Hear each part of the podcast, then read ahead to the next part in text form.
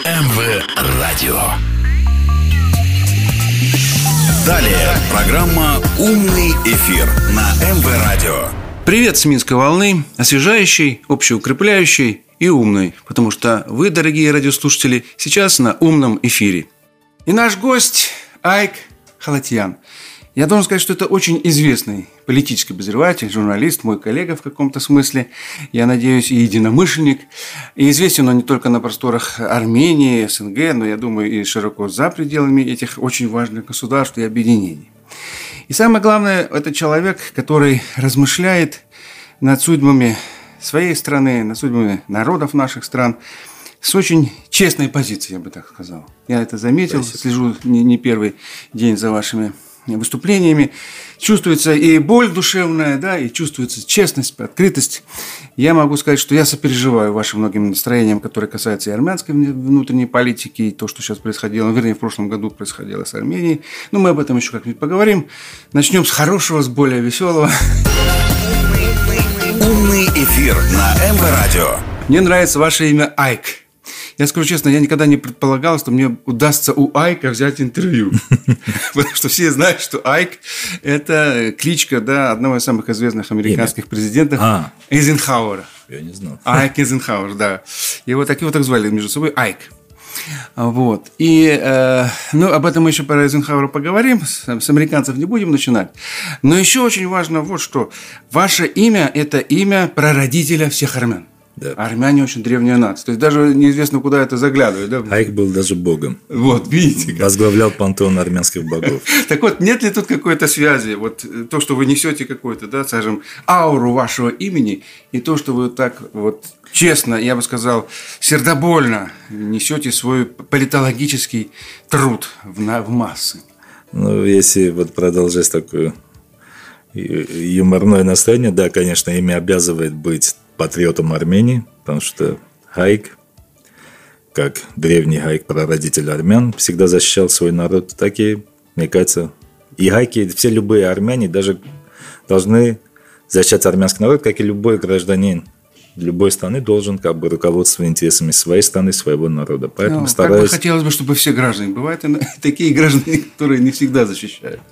Но, одним словом, вы свято чтите память своего да, как бы. Ну, не про родителей, а тезки, так скажем.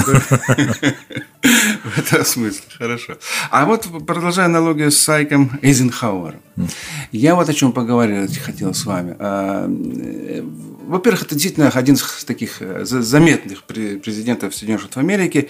Помогал Советскому Союзу освобождать Европу. В этом смысле даже получал советские награды.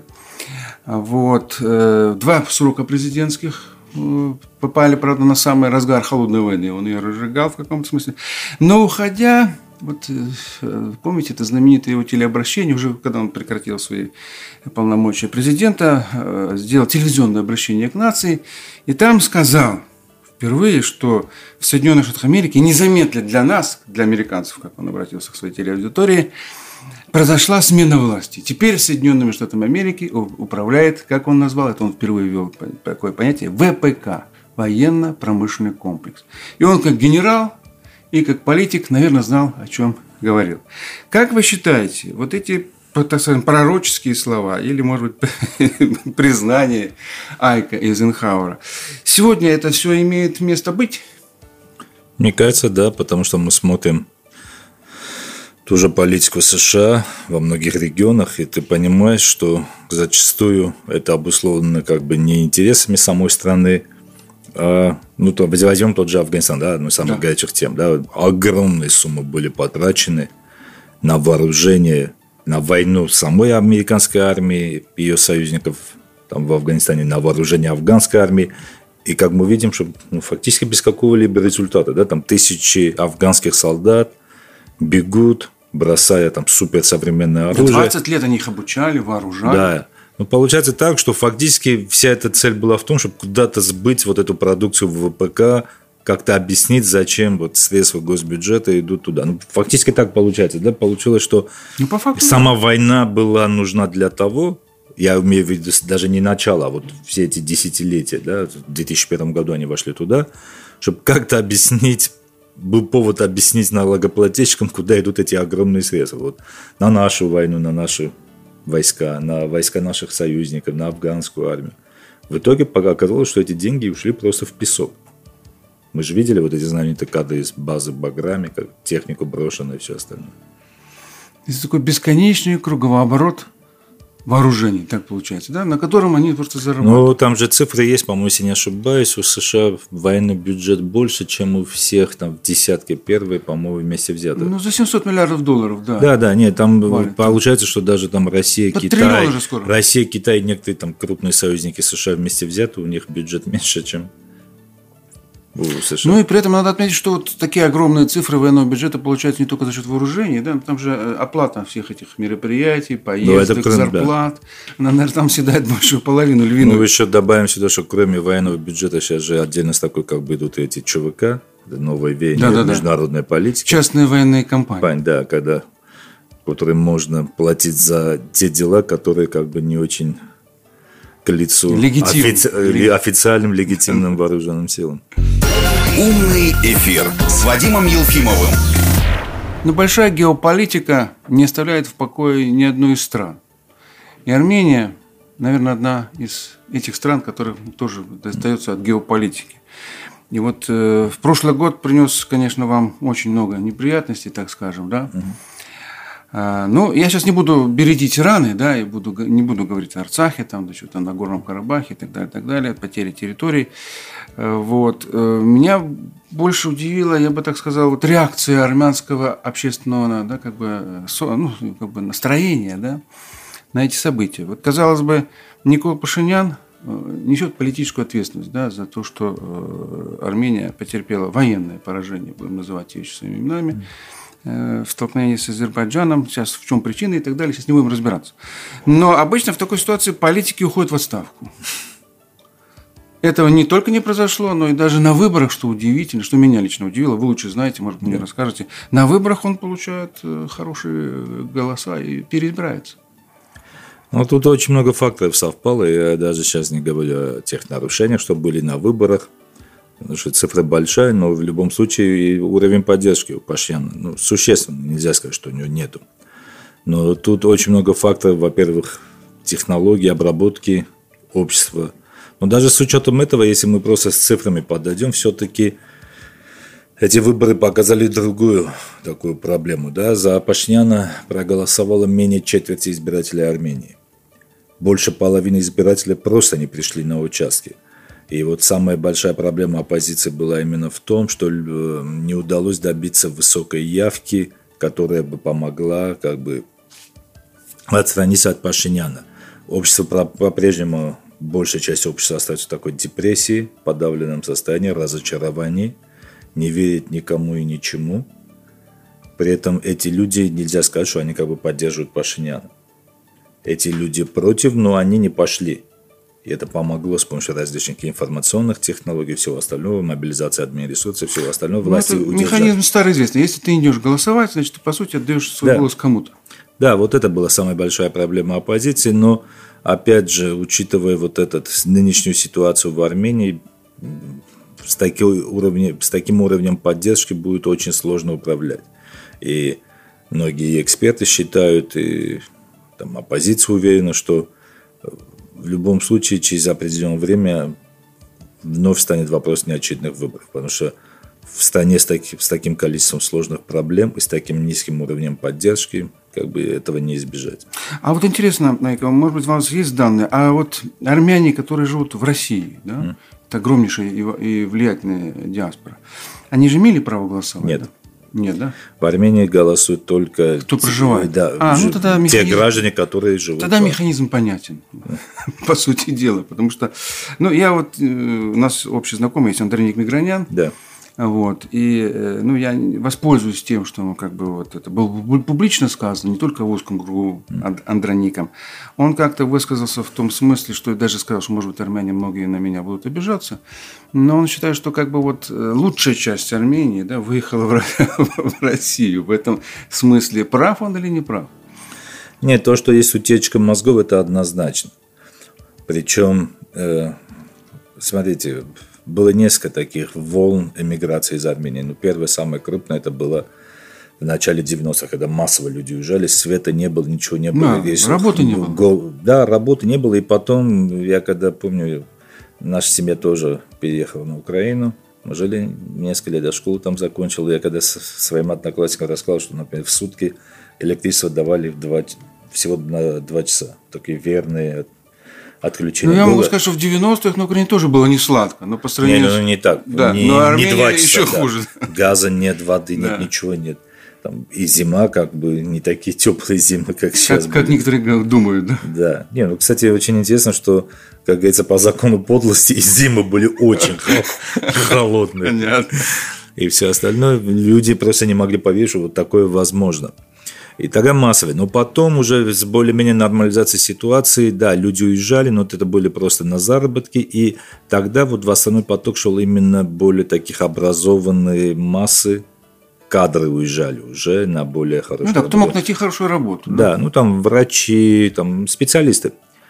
А сейчас вот э, тоже, кстати, очень сильно свидетельство о ситуации в Армении. А, по-моему, если не ошибаюсь, за первые полгода уже минус 100 более 100 тысяч человек. Разница. Вот сейчас выехало, да? Да.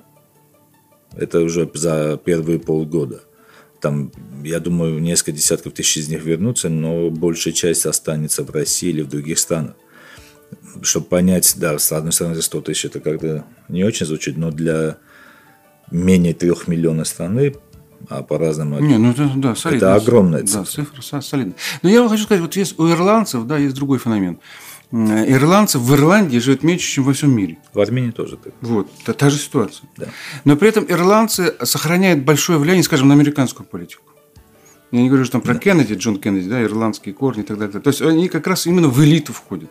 Вот э, нет ли такой возможности у армянской диаспоры, которая живет в России, она обладает большими средствами, финансовыми даже, я бы так сказал, э, вот как-то так влиять на внутриполитическую ситуацию в самой Не, Армении? все-таки есть очень большая разница между политическими системами России и США. Да, потому что в США вот этот институт лоббизма и всего остального, он дает возможность в определенной степени, ну, опять подчеркну, в любом случае, там тоже определенная А степень. только чтобы нас правильно поняли, мы не за лоббизм. нет, Не, я имею в виду... Мы просто это- оцениваем Это, объективно. нормально воспринимается там, там не только ирландская община, там еврейская община, армянская, греческая, кубинская, да, мы Какая знаем, хочешь да, там, собственно да, говоря. у каждой там ей, ей позволяется более-менее активно действовать в политическом поле, как Ну, бы пожалуй, лоббировать свои интересы. Пожалуй, единственное, которое не позволяется, это Чайна, то есть китайская Ну, диаспора. пока что, да. Ну, к слову, там со временем, мне кажется, это тоже будет. А вот в России все-таки специфика немножко другая. Там немножко вот более имперское прошлое, все остальное, как бы та же византийская традиция. Ну, и все-таки в России воспринимаются все как граждане как общие, да? То есть, вот вы правильно рисовали, в Америке факультативно. Ты там, кстати, Не, ну, там тоже, американ- кстати, да. Не, ну, кстати, в Америке тоже э, э, там есть определенная категория, она намного более шире, чем в России, где тебе позволено там лоббировать интересы своего народа, там, своей исторической родины, но за этими пределами... Ну, да, доходишь до федерального уровня, дальше нельзя. Кстати, я вспомнил очень хороший анекдот на Давайте. эту тему. Есть, ну, такой исторический анекдот, когда Голда Мэр, знаменитый премьер-министр Израиля, пишет... Кстати, пис- жительница Киева бывшая. да. Пишет письмо Генри Киссинджеру, госсекретарю США, с просьбой более активно лоббировать интересы Израиля. Знаете эту историю? Слушай, слушай. Да. Киссинджер и отвечает, «Да я, во-первых, гражданин США, во-вторых, я госсекретарь США, и только в-третьих, я еврей. А Голда Мэр с присущим евреям юмором отвечает, мы, евреи, читаем справа налево. Евреи Да, наоборот. Но по поводу Киссинджера там была тоже анекдотичная ситуация однажды. А, Опять же, те же еврейские, да, его как бы родственники, да, и так далее. Когда он приезжал в Израиль, они возмутились, он приезжал с официальным визитом и говорил по-английски. Почему не наедешь? Он также объяснял, что я все-таки официальное лицо. Ну, понятно. Одним словом, пока что в Армении, да, вот такого влияния э, армянской диаспоры в России не ощущается. Э, Армянская диаспора России очень активно участвует в жизни Армении. Там это очень много и бизнес-проектов, гуманитарных проектов. Например, возьмем, если вот самые такие крупные проекты, которые были осуществлены через диаспору. Например, в образовательной сфере из трех двое, две это арм- армяне из России. Это знаменитая дилижанская школа, которую основал Рубен Вартанян. Ну, к слову, школа на английском. Это международная сеть, но такая известная, mm-hmm. очень известная. И школа Айб. Еще есть центр Тумой компьютерный, но это уже американские армяне. Главные инвесторы – это армяне из России. Очень много вещей делается. Связь-то есть, но я просто опять повторю, в российской специфика она не позволяет каким-либо, тут вопрос не только в армянах, ну, внешне... каким-либо национальным да. меньшинствам как бы вмешиваться в российскую внешнюю политику. Да, а это вот четкая российская позиция внешнеполитическая всем хорошо. Все граждане не, России вмеш... вы обязаны да. руководствоваться интересами России. Интересы внешней политики России, а интерес ее заключается в том, чтобы не вмешиваться во внутренние дела, э, тем более близлежащих э, государств, чтобы как-то не скомпрометировать друг друга. Это понятно. Вы слушаете программу «Умный эфир». Но вот Сорос – ну, если мы уже коснулись Пашиняна, да, то всем известно, что его команда ну, имеет как бы, так сказать, широкие связи с этим господином, весьма пожилым, но все еще влиятельным американским гражданином, обладающим серьезными финансовыми возможностями. Но мне кажется, когда смотришь на Сороса, то, как он влияет, там явно еще какие-то государственные деньги госдепа. Ну да, я что-то сомневаюсь, что это там Что у него столько денег, что он такой филантроп. Ну и только возможности по всему миру. Вообще по всему, глобально. Но в этом смысле, вот Никол Пашинян чем мне нравится, он вот чистый популист. Вот я вот этот вот президент с рюкзачком, я как-то так описал, э, премьер-министр, да, описал его как бы приход к власти, с рюкзачком вошел, так сказать, э, вот этот образ создал, и до сих пор умеет его так сказать, представить и эксплуатировать, раз успешно выступает на выборах. Популизм, так получается? Ну, популизм – это тренд не только в Армении. Мы смотрим многие международные да, лидеры, даже лидеры великих держав, как Трамп, такие сторонники популизма. Поэтому это, кстати, одна из главных проблем 21 века, когда люди почему-то идут за лидерами, которые там золотые горы обещают, и, ник... и катастрофический кризис, дефицит критического мышления, да, анализа того, ну ладно, этот лидер, там, все хорошо. Его обещания, предвыборные обещания, как какие-то за, тосты на, за застольем, за все хорошее против всего плохого. А как он будет делать? С помощью какой команды он это будет делать? Потому что лидер все-таки никто в одиночку ничего не делает. Но, к сожалению, мы видим, что люди почему-то в 21 веке очень мало над такими вещами задумываются. Ну, сейчас популизм вот доходит до такой, я бы сказал бы, абстрактной гиперболы, я даже не знаю, как это назвать. Люди вообще говорят, что мы просто придем для того, чтобы уйти. Это ситуация есть, например, в Республике Беларусь, вот как бы оппозиционеры с такой логикой выступают. Мы ничего не знаем, мы ничего не понимаем, но наше дело вот прийти, а там что будет и так далее. Ну, это я говорю, я моим некоторым знакомым и в Беларуси, и в России, таким знакомым, таким с либеральными взглядами, которые против власти, я вот после наших событий, я вот приехал в Москву, там как раз дело Навального разговор было, угу. я в шутку с своим знакомым говорил, слушайте, говорит, я этот фильм смотрел, концовка там плохая. Да, Но вы, вы есть... еще не видели, я уже видел. Да, я уже могу сказать, что там плохо заканчивается. Да. Ну, если люди хотят, это, знаете, как я в это сравнение тоже провожу, это как влюбленному человеку сказать, что его избранник, избранница там плохая. Ну, есть... Пока он сам не обожжется, он не поймет. Сколько хочешь ты состоять. Я это уже давно понял, что для успокоения совести ты ему говоришь, вот, вот это, вот это, вот это, да, вот эти, эти, эти качества приведут вот к такому результату. Но, к сожалению, нет. Люди вот это протестное голосование, э, уверенность, что у всех не получилось, но вот именно у них почему-то должно получиться. Я вот когда 2018 год вы вспомнили, я помнил свои споры с друзьями, родственниками, а большинство тогда было за Пашьяна. Сейчас, к слову, очень сильно изменилось, особенно в столице Армении. Я вот всегда им говорил, вот, а почему вы думаете, что там украинцы, грузины, они там глупые? Вот вы другие, у вас должно получиться по-другому. Да у всех не получилось эти да, у вас получится. а у вас именно получится. Это Нет, он, сейчас то же самое я говорю, например, своим российским. Говорю, почему вы думаете, что там украинцы, грузины, армяне там глупые, они какие-то такие, а у вас вот должно получиться по-другому? Нет. А, ну вот это... этот тезис, что он придут, научится, ничего. И вот самый главный тезис, который мне всегда удивлял, вот хуже быть не может. Вот события у нас показывают, что всегда может быть хуже. К сожалению. да. Да. Поэтому, То, что кажется сегодня плохим, завтра покажется хорошим. да.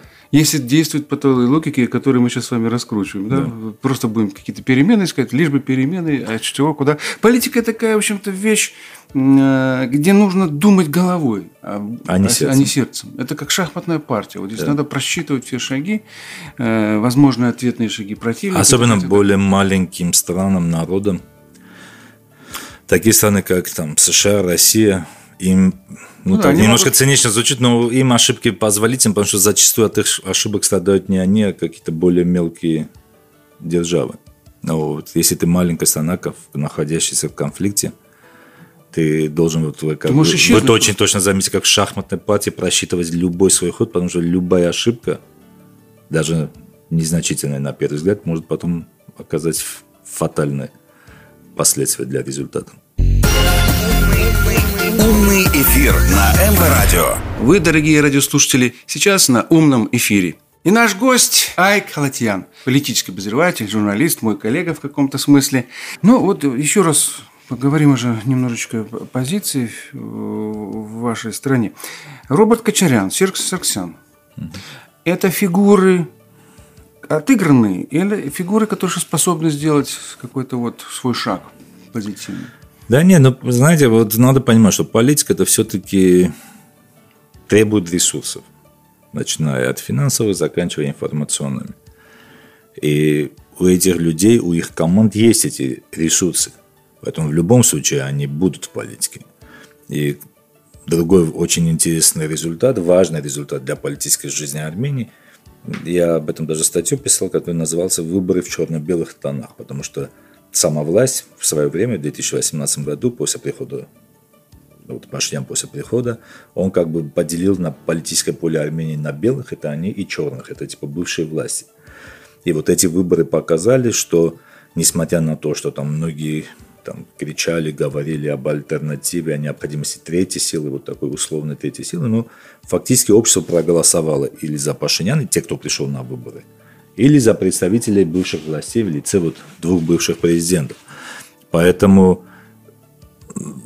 мне кажется, еще несколько лет вот единственной альтернативой и главным конкурентом Пашиняна будут именно вот второй президент. На данный момент все-таки больше ресурс у него, поддержка у него. И вот третий президент. Ты имеешь в виду э, Кочаряна? Кочарян, да. А третий президент это Серж Сарксян. Вот пока, пока что главным конкурентом будут они. И вот эти выборы, кстати, показали, что общество и, и только их и видит. Айк, а ты мне объясни, они объединились или нет? Нет. А, ну, там сотрудничество определенно идет, но надо понимать, что все-таки... Ну, общим блоком они не выступают, вот, к сожалению. Что? да? Общим блоком они не выступают. Ну, тут нюанс в том, что я не думаю, что если бы они выступали бы общим блоком, вот с общим списком, это бы добавило голосов. получилось, да? Потому что все-таки есть разница между их электоратами. а Не, небольшая, но все-таки есть. Там, поэтому желательно, чтобы каждый мобилизовал бы в свой электорат. Ну, понятно. Ну, я вот еще хотел про Никола Пашиняна. Мне кажется, что он очень разумный человек, а, адаптирующийся. Ну, давайте вспомним хотя бы простую вещь. Начинал он свою президентскую ну, уже работу, да, так скажем, с того, что ну, чуть-чуть саботировал работу ОДКБ. Да, там был определенный момент вот с назначением. Если вы помните, сейчас не буду вспоминать эту историю. Вот, и, э, так сказать, затягивался. Ну, как гру- грубо говоря, да, создавалась бюрократич- бюрократическая да, как бы пауза в развитии э, договора о коллективной безопасности. А заканчивает тем, что призывал УДКБ да, вот, защитить э, Армению и так далее, и так далее. То есть тут как бы определенная переоценка ценностей у него произошла. Человек столкнулся с реальной политикой и понимает важность такой, э, ну, как бы структуры, которая объединяла бы, да, страны Евразийского экономического союза в экономической сфере, в политической сфере и, возможно, даже в сфере обороны. Согласны вы с такой оценкой? Нет. Я слишком оптимистичен. Да, почему объясню? Потому что обращение же о помощи в ОДКБ, э, когда я выступаю перед армянской аудиторией, вот это все, все время идут претензии в том, что ОДКБ, и в первую очередь Россия, не оказывают помощи Армении, согласно Союзу. Да, тут это се- серьезная проблема. Но я всегда объясняю, что международная политика – это не от- благотворительный аукцион, Никто просто так никому не помогает. И в данном случае, если ты не пытаешься даже защищать свои границы, очень наивно ожидать, что кто-то придет и вместо тебя... Это будет дело. Да, тебе могут, это как в жизни, тебе могут помочь, но зачастую же мы видим, что не решают же проблемы других, помогают тому, кто хочет, чтобы ему помогли. Поэтому в данной ситуации вот это обращение ОДКБ, наоборот, было призвано еще больше продемонстрировать вот, проблемы в отношениях с Россией, потому что всем было очевидно, что если ты сам не стреляешь, русские не придут, скажут, ты отойди в сторону, мы будем стрелять. Другое дело, если ты бы стрелял, ты имел бы право обратиться в ОДКБ к России. А надо понимать, что в случае с Арменией и ОДКБ и ЯС это все-таки такой своеобразный формат взаимодействия с Россией. У нас, к сожалению, товарооборот с другими странами очень маленький ЯС, это меньше процента. И в военно-политической сфере, да, все-таки наивно ожидать, что там Беларусь или страны Центральной Азии придут на помощь в каких-то вопросах. Ну вот смотрим события в Центральной Азии, что Беларусь пошлет войска в Центральную Азию там, защищать таджикскую границу, я очень сильно сомневаюсь. Не случайно многие называют ОДКП таким своеобразным клубом по интересам. Там западное направление, где Россия сотрудничает с Беларусью, Кавказское, где Россия и Армения, и такое центральноазиатское, среднеазиатское, где Россия со странами, там, с Казахстаном, Киргизией, Таджикстаном как бы решает те проблемы, которые интересуют страны этого Ну, региона. Я правильно понял тебя, Айк, что э, ОДКБ еще формируется, да? И в нем, в этом договоре, не возникло ощущения того, что безопасность действительно общая, да?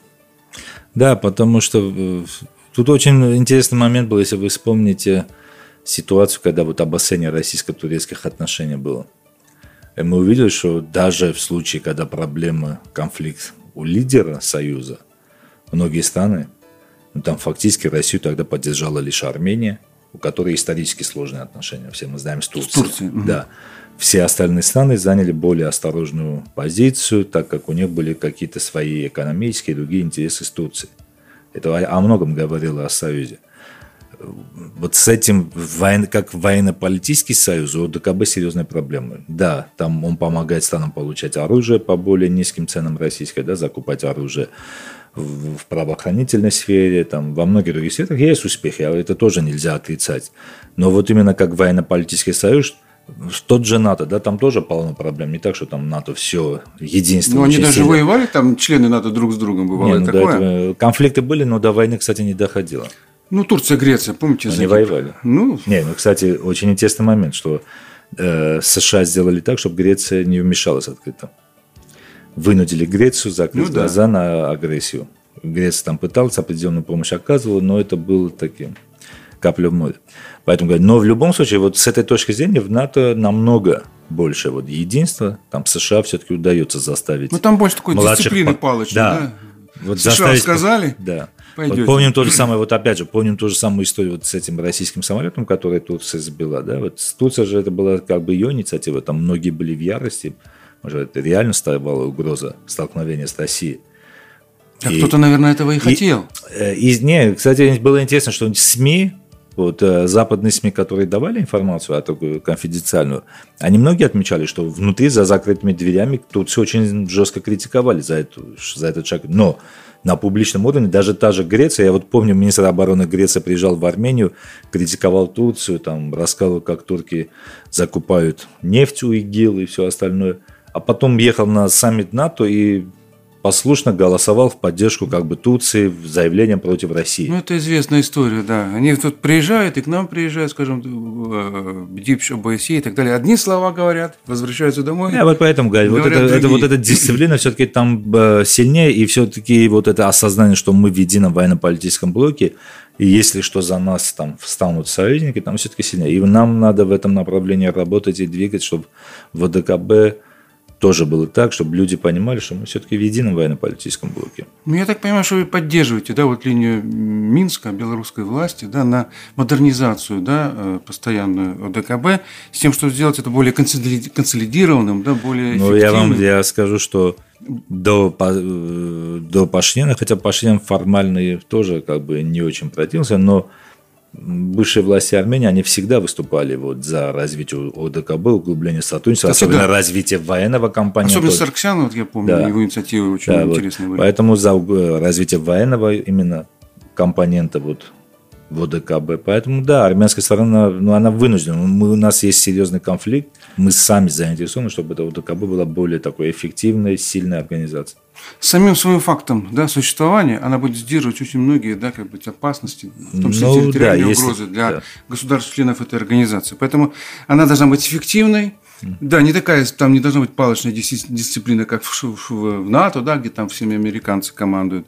А здесь э, совершенно другую ситуацию мы можем э, с, как бы осуществлять. И вот председательство да, меняется от страны к стране, переходит, кстати говоря, этого нету в НАТО. Это тоже наш механизм. Там американцы как командуют, так и командуют. То есть в этом смысле больше возможностей для, э, ну скажем... Но генсеки же они из разных там. Голландия, генсеки, да. Но, Голландия, ну, да. Но, но военный, да, ну понятно.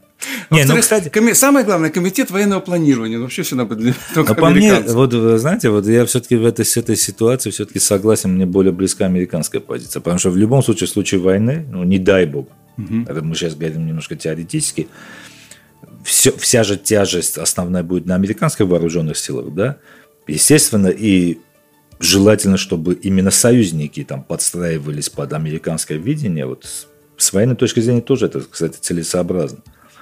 В, нашей, с наш, в наших реалиях может немножко по-другому, но, опять же, говорит, я всегда сторонник, как Петр, да, учил, надо учиться, mm-hmm. да, даже у своих противников. Вот если что-то есть хорошее, действенное, работает, лучше взять, а не просто идти на принцип, нет, мы пойдем другим путем, ну, будем я... изобретать свой велосипед, который почему-то хуже. Ну, копировать, может быть, и можно было бы. Но Нет, как... брать хорошее, я, опять, да. я адаптирую своим реалиям.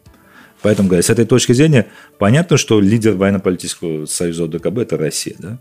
Понятно, что не дай бог будет какой-то конфликт, основная тяжесть опять будет на России. С этой точки зрения, если Россия будет лоббировать, как бы, чтобы именно в военном компоненте именно руководство основном, как комитет начальников штабов или что-то, ну, аналог так какой-то был бы именно под ее, я считаю, это оправданно. Это нормально, да, это соответствует балансу сил.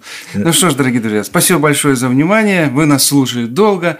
У нас в студии был Айк Халатьян, известный армянский журналист и политический обозреватель, и очень хороший человек. И я бы сказал так, он сегодня показал еще себя как такой, ну, футурист. Он строил нам модель будущего. И я думаю, эта модель оптимистичная. Эфир на МВ Радио. Ну что ж, до скорых встреч на Минской волне, на умном эфире. Услышимся. С вами был Вадим Елфимов. Всего хорошего. Программа «Умный эфир» с Вадимом Елфимовым. По идее, умных людей должно становиться все больше и больше, а вот, к сожалению, эфирного времени для них каких-то передач становится все меньше и меньше. По субботам в 19.05. Не будем умничать на МВ Радио.